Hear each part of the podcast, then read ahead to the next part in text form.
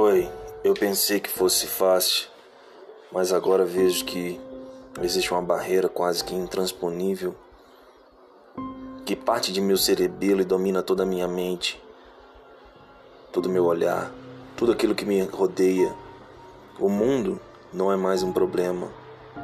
Eu sou o meu problema.